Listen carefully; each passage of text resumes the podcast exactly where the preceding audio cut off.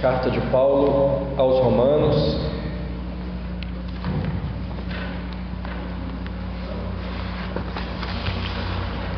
capítulo 1, dando sequência à nossa exposição da carta de Paulo.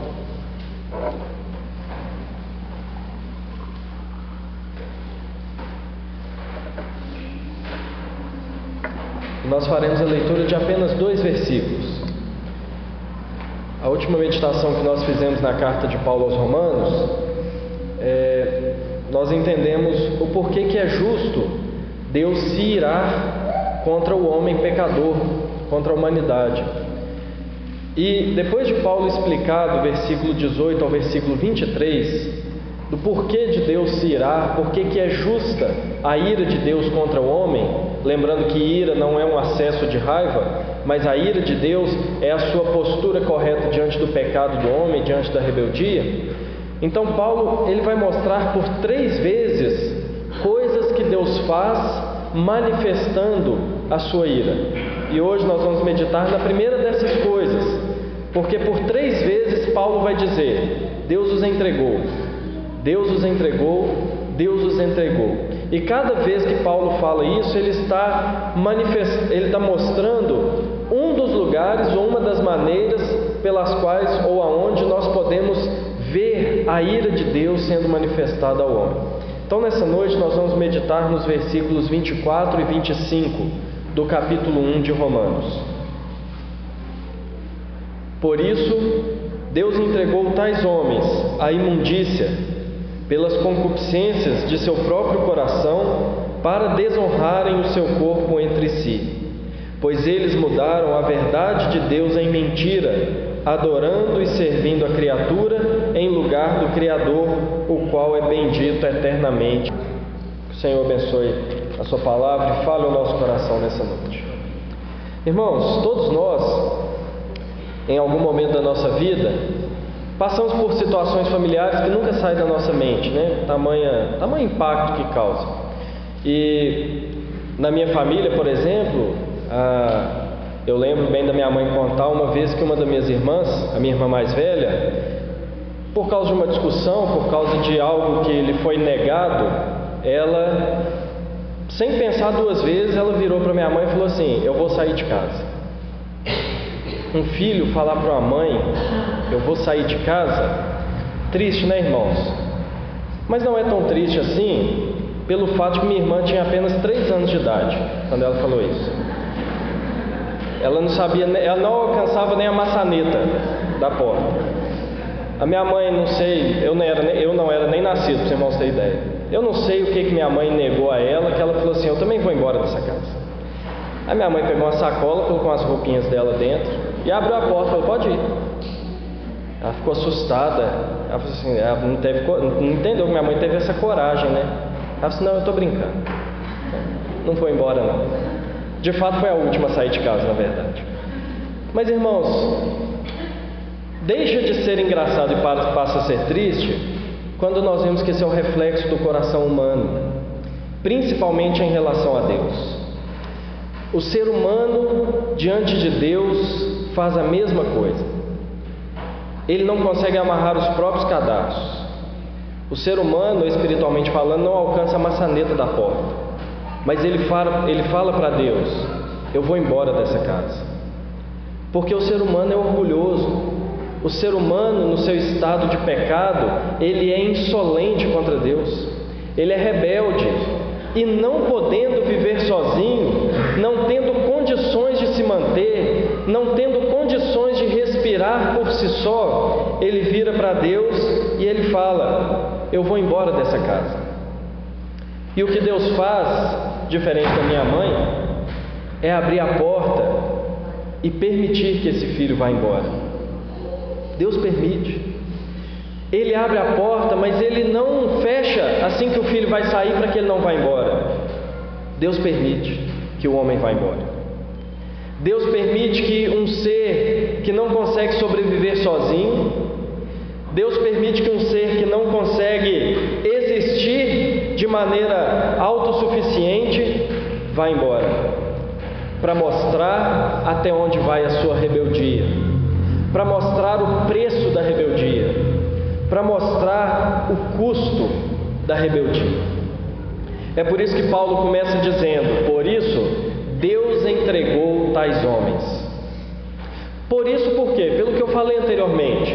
Esses homens, segundo o versículo 18 até o versículo 23 do capítulo 1, esses homens eram ímpios, perversos, injustos, eles anularam seus raciocínios para não reconhecerem a Deus, eles é, obscureceram o próprio coração para não dar lugar à verdade de Deus, deixaram de servir a Deus, deixaram de adorar a Deus. E o que Deus faz então? Ele manifesta sua ira a esses homens. E ele, e ele manifesta sua ira como? Entregando esses homens à própria sorte. Que coisa difícil de nós entendermos Deus fazer, irmãos. Entregar o próprio homem, entregar o homem à sua própria sorte. Mas é o que Paulo está dizendo e o que ele repete por três vezes que Deus faz. Deus entregou o homem. A ira de Deus, meus irmãos, é manifestada quando Deus entrega o homem ao seu coração pecaminoso. O homem ignora a Deus, o homem desvia o seu coração de Deus, o homem vive o homem vive tendo a si mesmo como lei, e a resposta de Deus é então deixar esse homem que pensa ser independente viver de maneira independente. Paulo está falando aqui de todos nós. Paulo não está pensando em um grupo específico. Paulo não está pensando somente nos judeus. Paulo não está pensando somente nos gentios. Mas Paulo está pensando em toda a raça humana. Paulo está pensando em todo homem que nasceu nessa terra. Paulo está pensando na raça humana que, por causa do pecado de Adão, por causa do grito de independência que Adão deu para si mesmo, dizendo que ele não precisava da instrução de Deus, ele não precisava da lei de Deus, Deus não lhe era suficiente, ele não precisava da sabedoria de Deus, então ele vive, tenta viver de maneira independente e com isso ele traz toda a raça humana, de modo que Paulo olha e ainda que pareça aos nossos olhos muito cruel, ainda que pareça não combinar com o caráter de um Deus amoroso, ainda que pareça não combinar com o caráter de um Deus longânimo, mas o que a, a palavra de Deus nos diz é que um Deus ofendido, ele entrega o homem a si mesmo. Ele permite que o homem ande pelas suas próprias pernas. Ele permite que o homem viva segundo as suas próprias leis, para ele perceber até onde pode ir a sua impiedade, até onde pode ir o seu pecado. E esse texto, Paulo nos mostra alguns motivos pelos quais Deus entregou o homem a si próprio. O que há no homem, o que há nessa rebeldia, o que há na existência do ser humano que é assim tão ofensiva a Deus, de modo que Deus abre a porta para o homem sair e não impede que ele saia. E Paulo mostra em primeiro lugar que o homem tem um coração sujo. O ser humano tem um coração podre. O ser humano tem um coração, com perdão das palavras, mas espiritualmente nojento. Paulo nos mostra no versículo 25, na primeira parte do versículo, aliás, no, no, no, final do versículo 24, que Deus entregou esses homens pelas concupiscências do seu próprio coração para desonrarem o seu corpo entre si. Essa segunda parte da frase, para desonrarem o seu corpo entre si, nós vamos meditar na semana que vem, junto com uma outra palavra de Paulo no mesmo sentido. Mas o início, Paulo está mostrando que Deus entrega o homem a si mesmo, dominado pelas concupiscências do seu próprio coração. O que é concupiscência? Concupiscências são os desejos malignos do coração do homem. É o anseio que o homem tem pelo mal. Você já percebeu como o seu coração e o meu coração são tendenciosos para o mal? Tem desejos malignos? Sabe quando a gente vê uma coisa na televisão, alguém fazendo uma coisa errada e a gente, a gente pensa assim, isso aí deveria morrer. Isso aí não presta. Sabe quando a gente tem, sabe quando a gente está assistindo um filme e a gente torce para o que é casado com o fulano, que é muito mal, que bate, que ofende, ficar com outra pessoa? Isso é porque o coração do homem ele é, de, ele é carregado de desejos malignos. O coração humano, ele é dominado por anseio pelo pecado. Irmãos, o ser humano não luta para pecar. Ele luta se ele não quiser pecar, mas para pecar é a coisa mais natural do mundo, porque o coração do homem é dominado por anseios malignos, anseios que vão na contramão da vontade de Deus. O coração do homem, ele tem um anseio, ele tem uma fome, uma sede de fazer tudo aquilo que é proibido por Deus.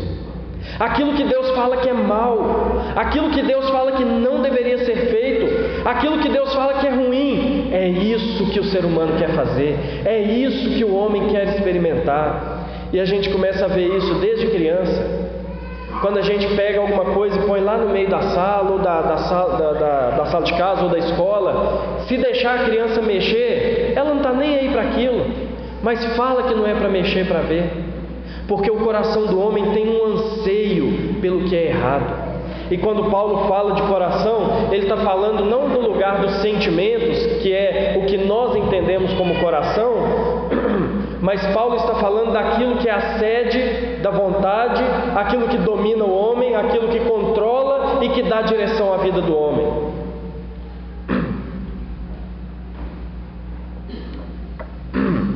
Perdão. O que Paulo está dizendo é que o lugar, aquilo que governa a vida do homem, aquilo que governa as decisões do homem, aquilo que governa os caminhos do homem, aquilo que vai determinar as decisões do homem, como nós falamos muito hoje aqui pela manhã sobre decisões.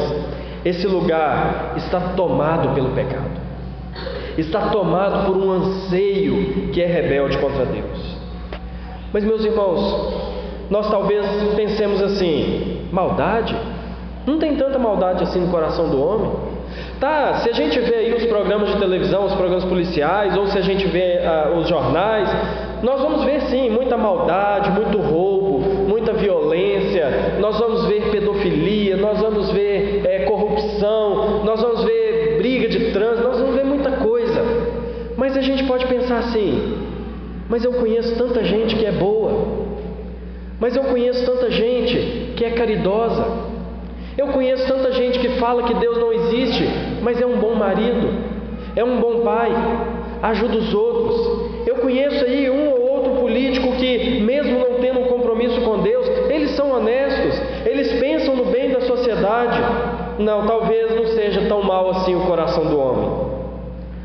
O problema, irmãos, é que o coração do homem é tão mal que ele nos engana, que ele faz com que nós nos leve a pensar que talvez ele não seja tão mal assim. Dar dinheiro para aliviar a culpa do nosso pecado é pecado.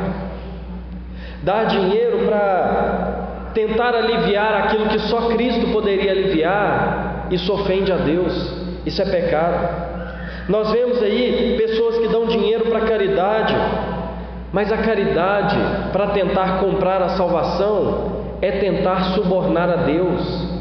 Isso ofende a Deus, isso é pecado. Tem tanta gente que fala assim: nossa, ele é ateu, mas ele é uma pessoa tão boa, ele é uma pessoa tão ética. No entanto, a moralidade e a ética, longe daquele que é a verdade da ética e a verdade da moral, é rebeldia contra ele.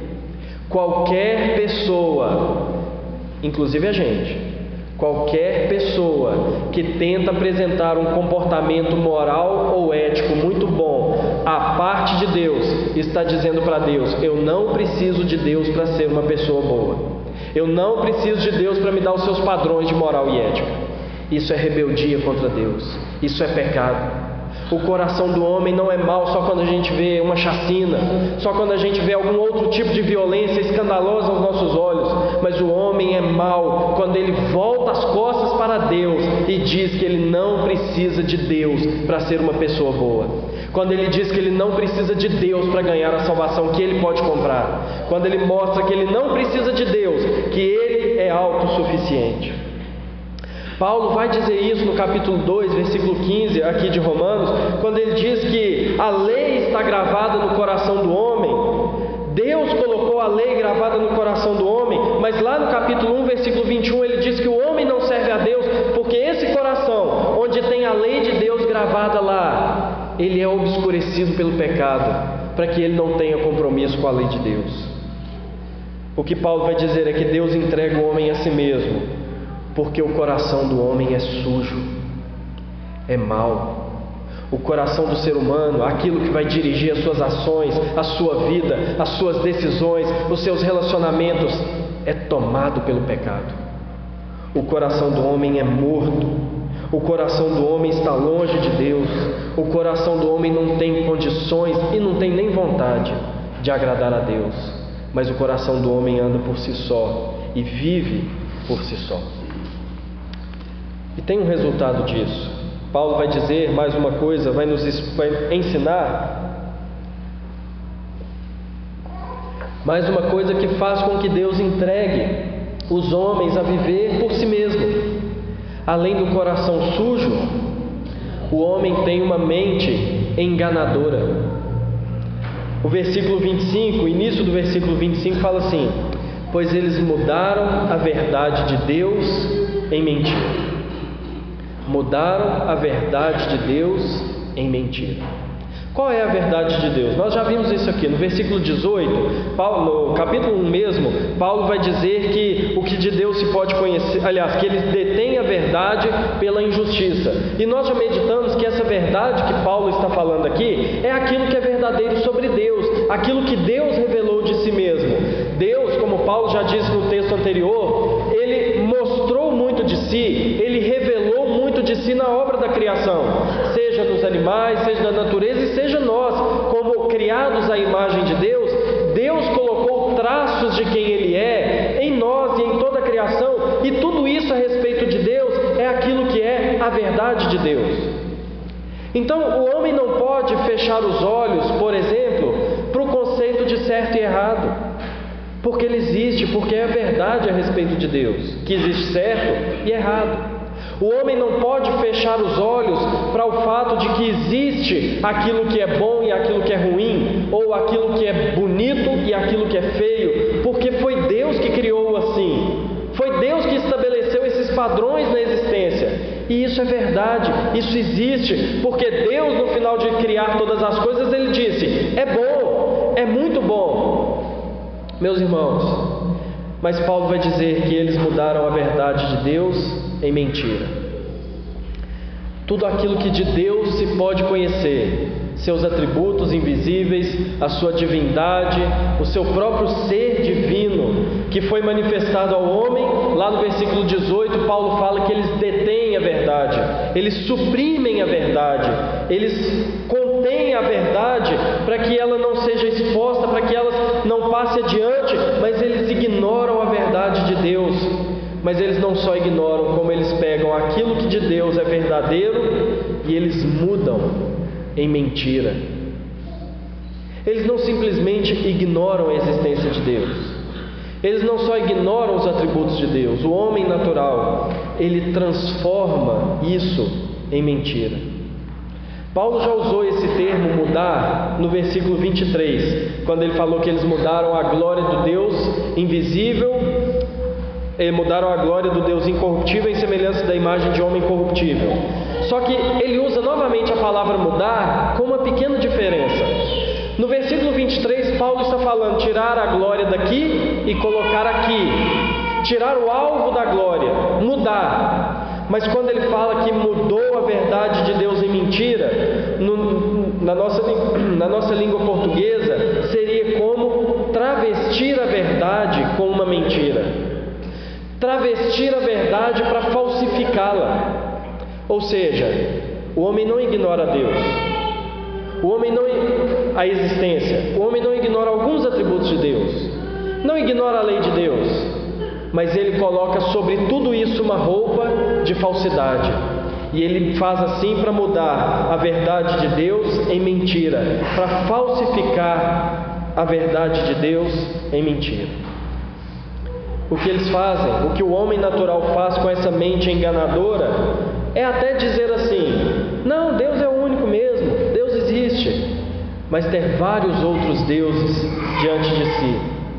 Muitos podem até afirmar que Deus é um ser santo, mas não se importam com o pecado. Muitos podem até dizer que Deus é justo, mas não acreditam e têm a verdade horror a dizer que Deus pode punir o pecador.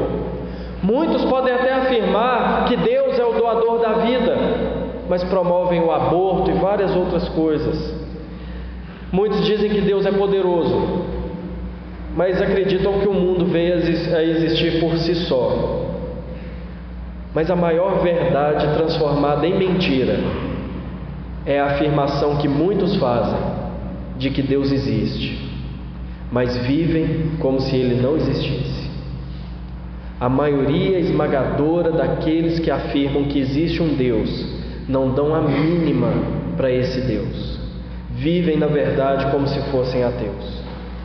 O fato, o fato, meus irmãos, é que a verdade de Deus está disponível, mas por causa da malignidade do pecado, por causa da impiedade no coração do homem, o homem detém a verdade e a transforma em mentira. O homem prefere, vou usar aqui a imagem de uma barragem, deter a verdade, que é isso que a barragem faz, né? Vem o rio, aí constrói uma barragem e aquilo ali detém a água do rio para passar uma quantidade controlada. Eles detêm a verdade para que aquele filete de água que continue passando possa ser conduzido mais facilmente para outra direção. Deus entrega o homem a si mesmo, porque o seu coração, a sua mente é enganadora. Meus irmãos, deixa eu falar uma coisa. Todo homem sabe que Deus existe.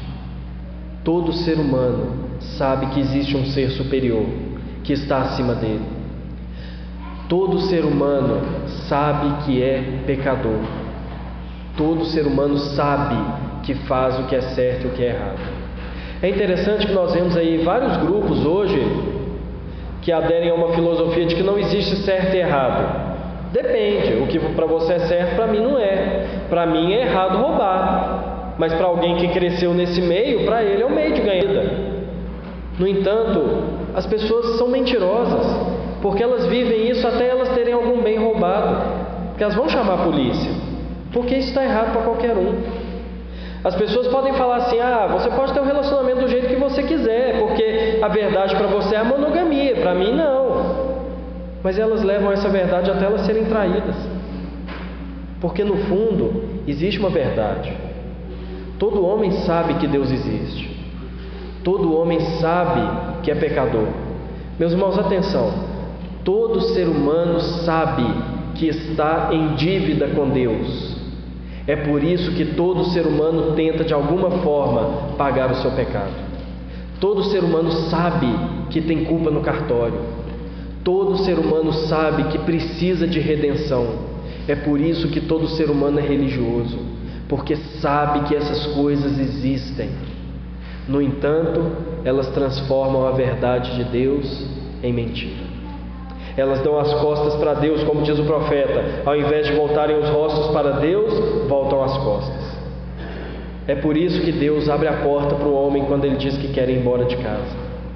Deus abre a porta e ele vai mesmo, porque ele tem a mente enganadora, porque ele tem acesso à verdade de Deus, mas ele não quer a verdade de Deus.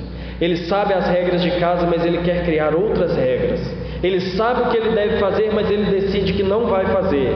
Ele sabe que o dono da casa é santo, mas ele quer viver de maneira pecaminosa, porque ele tem uma mente enganadora. E Paulo vai nos mostrar aonde termina essa mente enganadora. Deus permite que o homem vá para fora de casa ou entrega o homem a si mesmo porque o homem tem um espírito idólatra. É lá que vai terminar o coração ímpio e a mente enganadora do homem, no final das contas, vai terminar na idolatria. No final, na segunda parte do versículo 25, Paulo fala assim: E eles fazem isso adorando e servindo a criatura no lugar do Criador, o qual é bendito eternamente. Amém.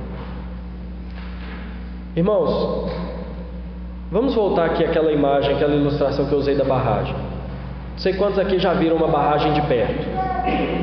A barragem recebe uma grande quantidade de água. É, eu estou pensando mais numa barragem hidrelétrica, não numa barragem dessas que só contém alguma coisa. Chega o rio, a barragem está ali, vai segurando aquela água do rio. No entanto, ela não pode segurar tudo. Ela tem que deixar alguma coisa passar, porque se a água passar por cima das comportas, a barragem toda se rompe. Ainda que seja um pouquinho sim, mas alguma coisa abaixo das comportas tem que ficar. Então algum filete de água ainda tem que passar. É isso que acontece com o coração de Deus, com, o conhecimento de Deus no coração do homem. O homem segura o que pode, mas ele não consegue segurar tudo. Alguma verdade passa. A verdade de que existe um Deus passa. A verdade de que ele é pecador passa. A verdade de que ele é culpado de alguma coisa que às vezes ele nem sabe o que, é, passa. A verdade que ele precisa de redenção, passa. Só que, como esse, essa verdade, esse filete de verdade é tão pequeno, o homem muda o curso dessa verdade e ele transforma-se então em um ser idólatra. O homem detém essa verdade no seu coração, mas ele é impossível resistir a ela de forma correta, então ele se torna um idólatra. É por isso que Paulo ele usa algumas palavras, ele faz um jogo de palavras aqui no versículo 25 e ele fala assim: eles adoram e eles servem as coisas criadas, ao invés de adorar aquele que criou todas as coisas. Meus irmãos, pode parecer para nós que é meramente é, assim: ah, o homem não quer servir a Deus, ele pega uma coisa qualquer e serve, e adora. O problema é que isso que o homem adora não é uma coisa qualquer, porque as coisas que Deus criou foram criadas para um objetivo. Paulo já falou para que Deus criou as coisas. Deus criou todas as coisas para manifestar quem Ele é. Deus criou todas as coisas para que o homem, observando a criação, dê glórias a Deus. Os atributos invisíveis de Deus, o seu eterno poder, a sua própria divindade estão manifestos na criação, como Paulo diz. E o que o homem faz, ao invés de olhar para a criação, dar glórias a Deus, adorar a Deus, servir esse Deus, ele pega essa criação que manifesta o atributo de Deus e ele se prostra diante da criação, e ele serve a criação, e ele adora a criação. A idolatria está longe de ser uma coisa aceitável. A idolatria está longe de ser mera demonstração de religiosidade. A idolatria está longe de ser uma tentativa do homem encontrar a Deus. A idolatria é uma tentativa clara do homem rebelde se voltar contra o Deus verdadeiro. A idolatria é a coisa mais repugnante aos olhos de Deus. A idolatria na palavra de Deus é comparada à prostituição, tamanha vileza daquele que olha para a criação e ao invés de se prostrar diante do Criador, se prostra diante da própria criação. É por isso que Paulo vai dizer lá no capítulo 8 de Romanos, versículo 20, de que a criação ela está sujeita à vaidade. Ou seja, quando ele diz isso, ele está querendo dizer que a, que a criação, que foi criada para revelar a Deus, ela foi colocada num estado de sujeição a coisas vãs, a coisas vazias, porque era para servir para um propósito, mas o homem dá outro destino a ela. É por isso que no capítulo 8, versículo 22, Paulo diz que até a criação geme por causa do pecado, até a criação sofre por causa do pecado, porque a criação foi colocada por Deus para manifestar quem Deus é. Mas o homem é tão mau, o homem é tão vil, que o homem se, se rebela contra Deus, vira as costas para Deus, e ele pega algo que mostra quem Deus é e adora aquilo. E o que, que o homem faz? O homem tem contato com algo que mostra que existe alguém sobre ele. O homem olha para o infinito, para as estrelas, e ele pensa assim: tem alguém acima de mim. Aí ele vai e adora as estrelas. Ele olha para o sol e ele pensa: tem alguém que é radiante desse jeito, tem alguém que a glória é maravilhosa. Mas ao invés de adorar aquele que está acima do sol, adora o próprio sol. E aí o homem tem contato com um ser humano que é muito bom. Aí o homem tem um contato com um ser humano que é muito caridoso. E pensa assim: nossa, tem uma bondade que vai além da minha. Nossa, tem, tem um altruísmo que vai além do meu. Tem, tem um amor ao próximo que eu não conheço, que, que é algo que foge ao meu entendimento. Mas ao invés de adorar aquele que é a expressão máxima do amor, adora esse próprio ser humano, que tão somente está manifestando o que Deus é. É isso que nós fazemos, é isso que o ser humano faz. Ele olha para alguma coisa que deveria levá-lo a adorar a Deus, o Criador, mas ele adora a própria criatura, não por ignorância, mas por rebeldia. Meus irmãos, o homem é colocado para fora de casa, o homem é entregue a si mesmo, porque o espírito dele é idólatra porque ele não está nem aí para Deus. Para o homem, Deus existir tanto faz como tanto fez. Obviamente, do seu ponto de vista, porque ai dele se não for Deus lhe sustentando. Meus irmãos, lembra quando eu falei da história lá da minha irmã, que falou assim com a minha mãe: Eu vou embora dessa casa? Óbvio que minha mãe não deixou ela embora de casa. Mesmo se ela fosse, minha mãe ia fechar a porta e não ia deixar ela ir. Será que Deus não é bom assim? Quando a gente vê Deus entregando o homem a si mesmo, quando a gente vê Deus entregando o homem ao seu próprio pecado, será que minha mãe é mais bondosa, mais misericordiosa do que Deus? Para fechar a porta? Por que, que Deus não fechou a porta? Por que, que Deus não arrancou a árvore a hora que Adão ia lá comer do fruto? Por que, que Deus não o que, que adianta Deus colocar os anjos cercando a árvore lá da vida, ao invés de ter colocado cercando a árvore do conhecimento do bem e do mal? Por que, que Deus não impede? Será que, será que tem gente que é mais misericordiosa do que o próprio Deus? Certamente que não. Eu e você já dissemos para Deus: Eu vou embora dessa casa. Aliás, nós nascemos dizendo isso para Deus. Nós nascemos longe de Deus, todos nós, eu e você. Todos nós, talvez não com palavras, mas com as nossas atitudes, nós dizemos a Deus: Eu não quero servir ao Senhor. Eu prefiro servir outro Deus. Eu não quero morar na casa com o Senhor. Eu prefiro morar na casa com outro Deus. Eu não quero seguir as suas leis. Eu quero seguir as minhas leis. Eu não quero saber do que você acha que é bom. Eu quero fazer o que eu acho que é bom. Talvez nós nunca falamos isso para Deus com palavras, mas com as nossas atitudes, com certeza. Meus irmãos, mas Deus, Ele é um Deus misericordioso, Ele é um Deus longânimo, Ele é um Pai misericordioso. Ele entrega, sim, os seus filhos rebeldes a si mesmo. Ele coloca, sim, seus filhos rebeldes para fora de casa. Mas depois ele pega um filho obediente e manda ir atrás deles. Aí ele pega um filho que jamais mereceu sair de casa e coloca ele para fora para ir atrás dos seus irmãos rebeldes. E é o que Paulo nos ensina que Deus fez. Porque se nós observarmos capítulo 8, versículo 31 e 32, Paulo vai dizer assim: Que diremos, pois, à vista dessas coisas? Se Deus é por nós, quem será contra nós? Aquele que não poupou o seu próprio filho, antes por todos nós o entregou. Porventura não nos dará com ele graciosamente todas as coisas? O termo que Paulo usa para falar do que Jesus fez é o mesmo que ele usa para falar do que ele fez conosco. A mesma palavra que Paulo usou para mostrar como Deus é duro, como Deus é irado, como Deus é justo. A mesma palavra foi a mesma palavra que ele usou para mostrar como Deus é gracioso, como Deus é amoroso e como Deus é, é bondoso e misericordioso.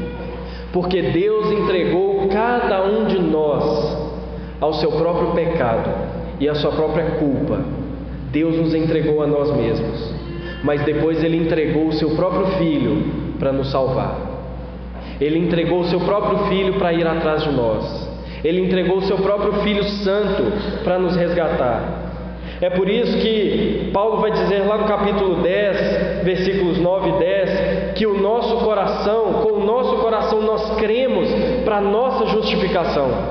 O que Paulo está mostrando lá no capítulo 10, trazendo todo esse ensino, no decorrer da carta é que o nosso coração era sujo, sim. O nosso coração, meus irmãos, o meu, o seu, era ímpio. O nosso coração era cheio de desejos malignos. Mas Jesus Cristo vem e ele é entregue por Deus para purificar o nosso coração, para que no nosso coração não exista mais, não seja dominado mais por esses sentimentos pecaminosos, mas seja dominado pela fé no Senhor Jesus. Seja dominado na certeza de que Jesus pagou pelos nossos pecados. Por isso que em Cristo o nosso coração não é sujo mais. Em Cristo o nosso coração crê. E por essa fé, por meio dessa fé em Jesus Cristo, nós somos tornados justos. Nós somos feitos filhos santos de Deus, porque o nosso coração era sujo, mas foi limpo por Jesus. Não é assim que nós cantamos aquela musiquinha? Meu coração era sujo, não é? É isso que Paulo está mostrando. O nosso coração era de fato sujo, mas por causa de Cristo ter sido entregue, assim como nós fomos, não da mesma com o mesmo motivo, porque nós merecíamos ser entregues. Jesus não. Mas ele foi entregue para que o nosso coração sujo fosse limpado por ele, fosse purificado por ele e fosse colocado lá dentro a fé salvífica, a fé verdadeira. Jesus foi entregue, meus irmãos, porque o juízo de Deus é verdadeiro. Paulo vai dizer isso. Se de um lado o homem pega a verdade e transforma em mentira, Deus é verdadeiro. Deus não muda. Não adianta o homem falar que Deus muda, porque Deus não muda. Não adianta o homem falar que Deus não está nem aí para o pecado, porque Deus está. Não adianta o homem falar que Deus não vai punir o pecador, porque ele vai. Não adianta o homem tentar se enganar de que a graça dá a ele liberdade para pecar à vontade, porque não dá. No entanto, o juízo de Deus é verdadeiro, ao ponto dele matar Jesus Cristo em nosso lugar. O juízo dele é verdadeiro ao ponto de levar para o exílio o filho obediente, para que os filhos rebeldes pudessem voltar para casa. O juízo de Deus é tão verdadeiro que Jesus foi entregue porque Deus não deixaria de punir os nossos pecados. Mas Jesus se interpôs entre nós e Deus, para que nós tivéssemos condições de abandonar a mentira para que nós fôssemos libertos da escravidão da mentira, para que nós fôssemos libertos da escravidão do pecado, para que nós fôssemos libertos da escravidão da falsidade e nós conhecêssemos então a verdade de Deus. Se nós formos entregues por causa de mudar a verdade de Deus em mentira, Deus descortina a verdade diante dos nossos olhos, para que nós nos curvemos diante da verdade por causa de Jesus Cristo. Por fim, meus irmãos, Jesus foi entregue por nós para que o Criador de toda a terra fosse adorado e fosse servido e não mais a criatura. Eu citei aqui o versículo 20 e o versículo 22 do capítulo 8. A criação foi sujeita à vaidade, no capítulo 20, versículo 20, e ela geme no versículo 22. Mas há o versículo 21 entre elas, entre esses dois. E o versículo diz que a criação aguarda a restauração. Ela aguarda a manifestação dos filhos de Deus. Meus irmãos, Paulo não está falando somente que a criação aguarda é, para a gente ficar do lado do leão e ele não fazer mal a gente, para não ter mais picada de cobra. Não é isso. Paulo está falando que a criação aguarda para ela cumprir o papel para o qual Deus a criou. A criação aguarda o momento em que ela vai manifestar quem Deus é, sem o risco do homem querer adorar a ela. Porque na eternidade vai ser assim. Nós vamos ver as coisas que Deus criou e nós vamos louvar a Deus. A criação aguarda o momento em que ela será restaurada para viver e ser aquilo que Deus criou para ela ser inclusive nós. Nós estamos aguardando o dia em que nós viveremos sem pecado, e a bondade de um nos levará a louvar a Deus por Ele ser um Deus bom. A misericórdia nos levará a louvar a Deus por Ele ser um Deus misericordioso. Jesus foi entregue para nos libertar da idolatria. Jesus foi entregue para que a nossa mente não seja mais uma mente idólatra, para que o nosso espírito não seja mais um espírito idólatra. O Criador de todas as coisas, como nós cantamos no último hino antes da mensagem, o Criador de todas as coisas se esvaziou, se tornou carne, habitou entre nós, para que nós olhássemos a Ele e vimos a glória dele como a glória do Pai. O Criador se tornou parte da criação para nos resgatar da idolatria, para que nós não nos prostrássemos mais diante do sol, das estrelas ou de qualquer ser humano, mas nós nos prostrássemos diante do Criador que é, como Paulo vai dizer, bendito eternamente. Amém. Meus irmãos, o que Jesus vem fazer Voltando um pouco àquela imagem da barragem, o que Jesus vem fazer é assim: o homem cria a barragem e ele vai contendo a verdade ali, e vai passando só o filetinho e ele vai direcionando aquilo para onde ele quer.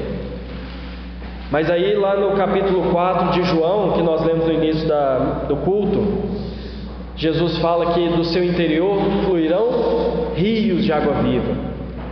Então, esse filetinho de água que vem e o pecado está ali segurando a, toda a verdade de Deus, vem o rio de Deus, que é Jesus Cristo, e destrói barragem, destrói tudo, e a verdade de Deus se torna abundante no nosso coração. E a vida de Deus se torna abundante no nosso coração. É isso que acontece quando nós conhecemos a Jesus. Nós temos uma ideia de que existe Deus, nós temos uma ideia de que somos pecadores. Nós temos uma ideia de que nós vivemos em culpa com alguém. Nós vivemos numa ideia de que nós precisamos de redenção.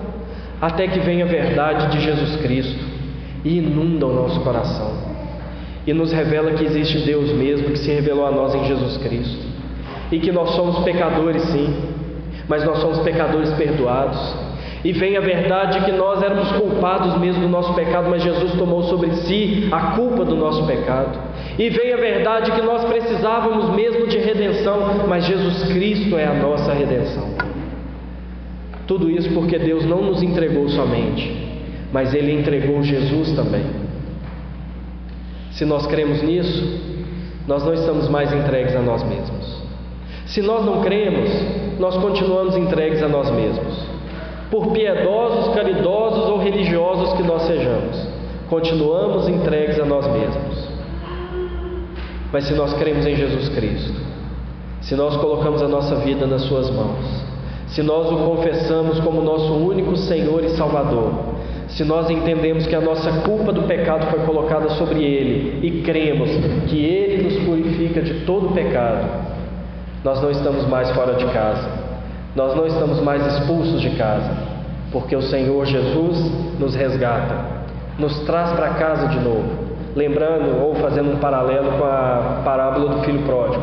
Coloca um anel no nosso dedo, sandália nos pés e se regozija pela nossa salvação. Que você coloque a sua vida nas mãos do Senhor Jesus. Não confie em você, porque o seu coração e o meu, naturalmente, é sujo, a nossa mente é enganadora e o nosso espírito é idólatra, e nós não conseguimos mudar isso sozinhos.